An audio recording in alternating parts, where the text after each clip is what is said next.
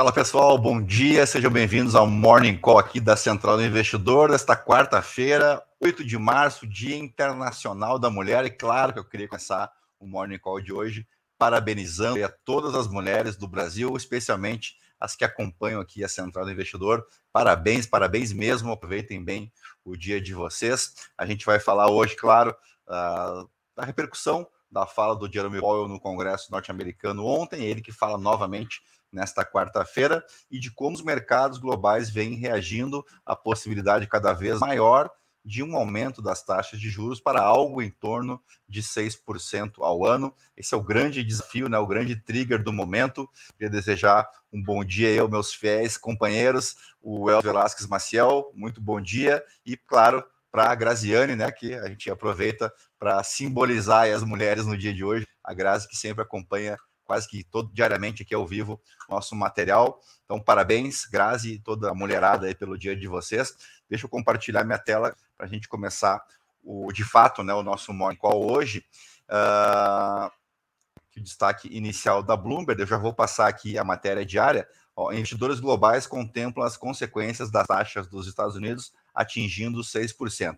A gente já chega lá, uh, porque o grande destaque desde ontem, além, claro, da fala do Powell, é a inversão, mas não apenas a inversão dos títulos de dois anos e de dez anos, né, papéis de curto prazo com papéis de médio e longo prazo, mas um spread de quase um, por, de um ponto já, em, pagando mais né, para os papéis de dois anos, o que não acontecia há 41 anos, desde 1981, que por coincidência foi o ano que eu nasci.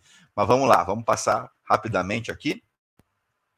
Então, tivemos um dia de perdas para os mercados asiáticos, com exceção, mais uma vez, ao índice Nikkei no Japão. Tá? As perdas mais expressivas aqui em Hong Kong. Lá o Hang Seng caiu mais de 2%, em meio a sinais lá tem alguns contratos de derivativos, né, estruturas que apostam justamente nessa queda. A gente já vem falando da queda expressiva de quase 9, mais de 9% né, no mês de fevereiro para o índice Hang Seng. Uh, o dólar vem ganhando força, então, desde ontem, em relação às suas moedas, especialmente as moedas relacionadas ao G10. Uh, ah, então, teve a fala do Jeremy Powell ontem, sinalizou durante o depoimento no Senado de que as autoridades então, estão prontas para acelerar o ritmo de aperto e elevar as taxas a níveis mais altos.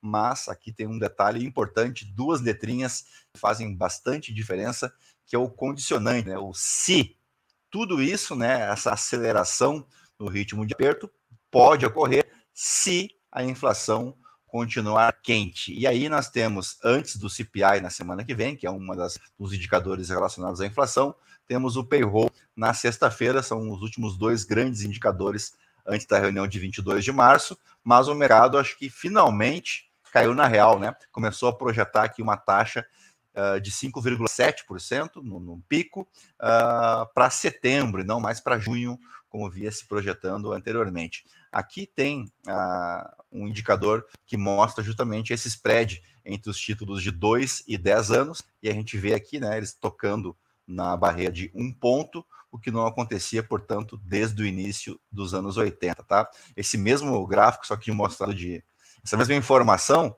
mostrada de outra forma, também consta aqui, ó, é, nesse outro gráfico, é uma outra matéria que daí fala investidores globais contemplam as consequências das taxas dos Estados Unidos atingindo 6%. E aí tem uma série de casas, né, de assets uh, que já estão trabalhando com essa possibilidade. Eu falei ontem Goldman Sachs, agora a BlackRock também é destaque aqui nessa matéria. Uh, mas eu queria trazer mesmo que está lá embaixo. Deixa eu ver se tem mais alguma coisa aqui relacionado aos mercados emergentes, né? Então, isso deve impactar, sim, os mercados emergentes, especialmente depois que a China confirmou, aqui eles colocam, eu acho engraçado isso, né? A modesta meta de crescimento econômico de Pequim no início dessa semana frustrou, frustrou as esperanças de uma retomada do rally de reabertura que impulsionou os mercados globais anteriormente. Uh, por que modesta, né? Na verdade, é 5%, né? A previsão de crescimento da China esse ano, mas sim, ela é uma das metas mais uh, menos agressivas das últimas décadas. A gente pode colocar o ano de 2020, que o PIB recuou, e no ano passado, que fechou aí em, com ganhos de 3% aproximadamente, né? Mas fora esse cenário atípico de pandemia, realmente, nos, nas últimas décadas, um crescimento de 5% é muito pouco porque a China vinha apresentando. Bom, vamos passar para a nossa cena local. Uh, vai doer no bolso de Simone Tebet a quem pagar salário diferente a homem e a mulher na mesma função. Uh, tem ainda a repercussão do caso das joias, né, que pode afetar a volta do Bolsonaro ao Brasil e os planos do PL para a Michelle Bolsonaro, que seria já, né, considerando a hipótese do Jair Bolsonaro ficar inergível, hipótese que é muito grande, diga-se de passagem, uh, se prepararia então o terreno para Michelle Bolsonaro, que poderia uh, angariar esses votos destinados ao Jair Bolsonaro, que foram muitos, né, mais de 50 milhões na última eleição, mas claro que o PL está atento à questão aí, né, envolvendo essas joias, que é uma história muito mal explicada, mas não é o nosso foco hoje. Eu trouxe uma matéria aqui que fala da diferença entre homens e mulheres na bolsa. Essa diferença vem aumentando desde 2020, tá? Desde o início da pandemia. Tem aqui os dados. Ó. Nós tínhamos uma representatividade em 2020 de 26,24%, um quarto aproximadamente, não um pouco mais das pessoas, das mulheres uh, que ingressaram na, na bolsa, né? E mas esse fenômeno reduziu para 22,89% dos investidores uh, e algumas explicações, né? No geral, a persistência de fatores já conhecidos, umas barreiras em relação ao acesso à educação financeira e ao aconselhamento de investimentos o que dificulta a manutenção da chegada de novas investidoras em grande volume. Uh, existe né, uma questão que isso não é comprovado, né, mas uma sensação que o mercado financeiro tem que as mulheres são um pouco mais avessas ao risco também, né? Isso não apenas no, no mercado de investimentos, mas uh, de forma geral, e que isso pode se refletir na bolsa, mas como eu falei, é uma sensação, é uma impressão, a gente não consegue comprovar isso uh, de maneira eficiente, né? Vamos falar aqui de Suzano agora. Uh, primeiro, o governo repudiou as invasões de terra por desordeiros, né, de acordo com o ministro da Agricultura, o Carlos Fávero, que chamou de desordeiros, então, esses ocupantes. Ó, quero deixar a principal mensagem de hoje que vem avalizada pelo presidente Lula. Nós vamos cuidar da reforma agrária junto com o ministro Paulo Teixeira, o ministro do Desenvolvimento Agrário junto com todos os ministérios do presidente Lula. Mas o que eu achei interessante é isso aqui, isso aqui achei bem bacana mesmo, porque é exatamente como eu penso. Se, se não formos intransigentes com as invasões do Congresso Nacional, não seremos intransigentes e vamos repudiar invasão de terra produtiva. Não é possível que conquistas de tantos anos possam ficar fragilizadas por movimentos de desordeiros.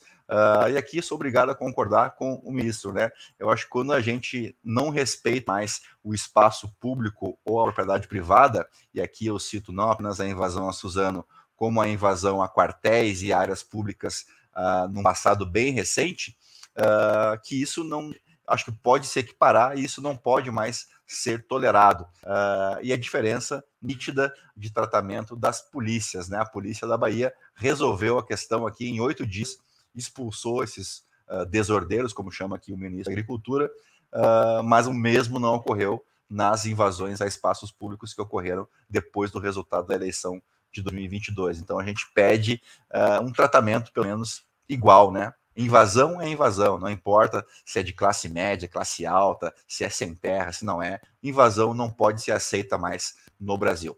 Bom, aí vamos falar aqui diretamente sobre a matéria, né, que é o despejo dos manifestantes do MST das três fazendas ocupadas uh, da Suzano lá. O que, que o Movimento Sem Terra alega? Que quando as empresas de celulose se estabeleceram nessa região, acho que é no sul da Bahia, houve conflitos com os pequenos produtores que ocupavam as áreas. Na época, as empresas Veracel, Fibria e Suzano, com a, com a intermediação do Instituto Nacional de Colonização e Reforma Agrária, o INCRA, teriam se comprometido a assentar cerca de duas mil famílias na região. E segundo o MST, a Suzano não cumpriu a sua parte no acordo. Só que a Suzano diz que muito do não cumprimento se deve justamente à burocracia do Estado.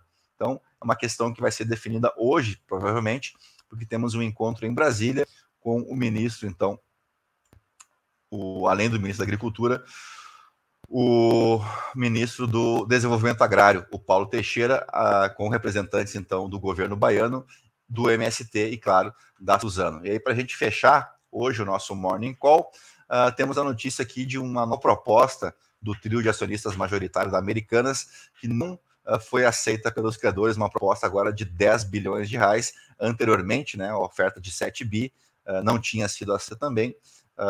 E, mais uma vez, os criadores não aceitaram, então, e porque em ambos os casos, o empréstimo de 2 bi que os três decidiram fazer à empresa teriam descontado, então, desse, desse novo aporte Uh, e aí somaria esses 10 bilhões de reais, mas por enquanto não foi aceito. A companhia, inclusive, colocou uma nota ontem, um fato relevante, encaminhado à CVM. Ó. A companhia, assessorada pela Rothschild, apresentou nova proposta com estrutura similar anterior, mas tendo um suporte dos acionistas de referência a um aumento de capital em dinheiro no valor de 10 bilhões de reais, considerando o financiamento já aportado.